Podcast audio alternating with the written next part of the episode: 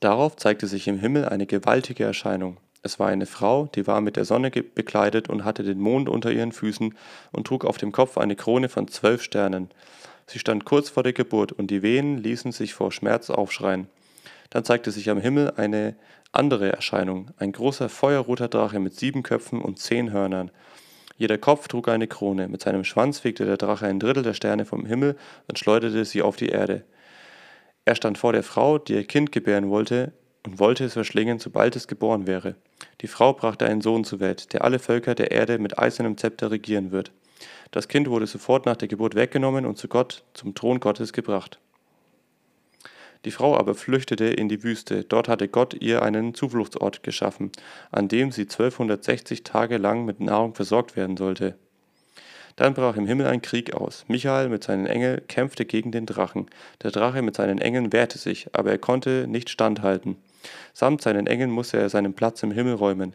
Der große Drache wurde hinuntergestürzt. Er ist die alte Schlange, die auch Teufel oder Satan genannt wird und die ganze Welt verführt. Er wurde auf die Erde hinuntergestürzt mit allen seinen Engeln. Dann hörte ich eine mächtige Stimme im Himmel sagen, Jetzt ist es geschehen, unser Gott hat gesiegt. Jetzt hat er seine Gewalt gezeigt und seine Herrschaft angetreten. Jetzt liegt die Macht in den Händen des Königs, den er gesalbt und eingesetzt hat. Der Ankläger unserer Brüder und Schwestern ist gestürzt.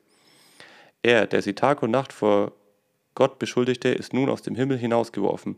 Unsere Brüder und Schwestern haben ihn besiegt durch das Blut des Lammes und durch ihr standhaftes Bekenntnis. Sie waren bereit, dafür ihr Leben zu opfern und den Tod auf sich zu nehmen.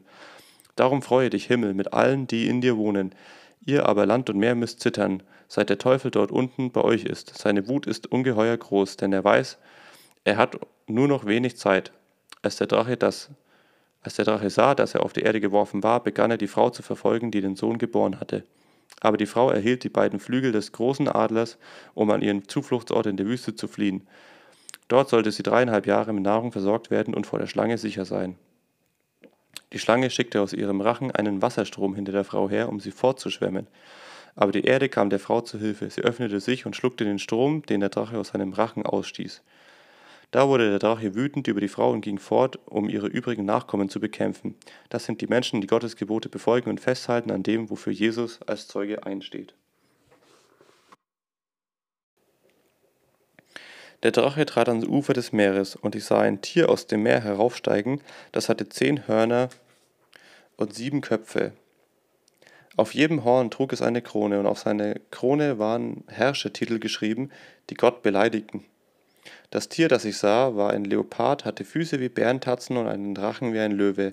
Der Drache verlieh dem Tier seine eigene Kraft, seinen Thron und seine große Macht. Einer der Köpfe des Tieres sah aus, als hätte er eine tödliche Wunde erhalten, aber die Wunde wurde geheilt. Die ganze Erde lief dem Tier staunend nach. Alle Menschen beteten den Drachen an, weil er seine Macht dem Tier verliehen hatte. Sie beteten auch das Tier an und sagten, wer kommt diesem Tier gleich? Wer kann es mit ihm aufnehmen? Das Tier durfte unerhört äh, Reden halten, mit denen es Gott beleidigte, und es konnte 42 Monate lang seinen Einfluss ausüben. Es öffnete sein Maul und lästerte Gott und seinen Namen ebenso seine himmlische Wohnung und alle, die dort im Himmel bei Gott wohnen. Gott ließ zu, dass es mit seinem heiligen Volk Krieg führte und es besiegte.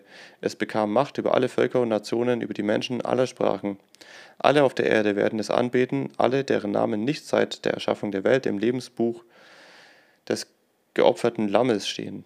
Wer Ohren hat, soll gut zuhören. Wer dazu bestimmt ist, gefangen zu werden, kommt in Gefangenschaft. Wer dazu bestimmt ist, mit dem Schwert getötet zu werden, wird mit dem Schwert getötet.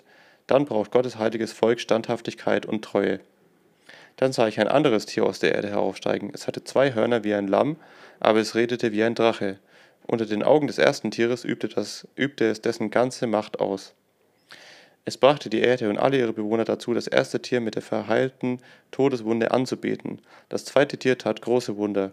Vor allen Menschen ließ es sogar Feuer vom Himmel auf die Erde herabfallen. Durch die Wunder, die es am Dienst des ersten Tieres tun konnte, täuschte es alle Menschen, die auf der Erde lebten. Es überredete sie, ein Standbild zu errichten zu Ehren des ersten Tieres, das mit dem Schwert tödlich verwundet worden und wieder ins Leben zurückgekehrt war. Das zweite Tier bekam sogar die Macht, das Standbild des ersten Tieres zu beleben, so dass dieses Bild sprechen konnte und dafür sorgte, dass alle getötet wurden, die es nicht anbeteten. Dieses Tier hatte die Menschen in seiner Gewalt, hohe und niedrige, reiche und arme, Sklaven und Freie. Sie mussten sich ein Zeichen auf ihre rechte Hand oder ihre Stirn machen. Nur wer dieses Zeichen hatte, konnte kaufen oder verkaufen. Das Zeichen bestand aus dem Namen des ersten Tieres oder der Zahl für diesen Namen. Hier braucht es Weisheit. Wer Verstand hat, kann herausfinden, was die Zahl des Tieres bedeutet, denn sie steht für den Namen eines Menschen. Es ist die Zahl 666.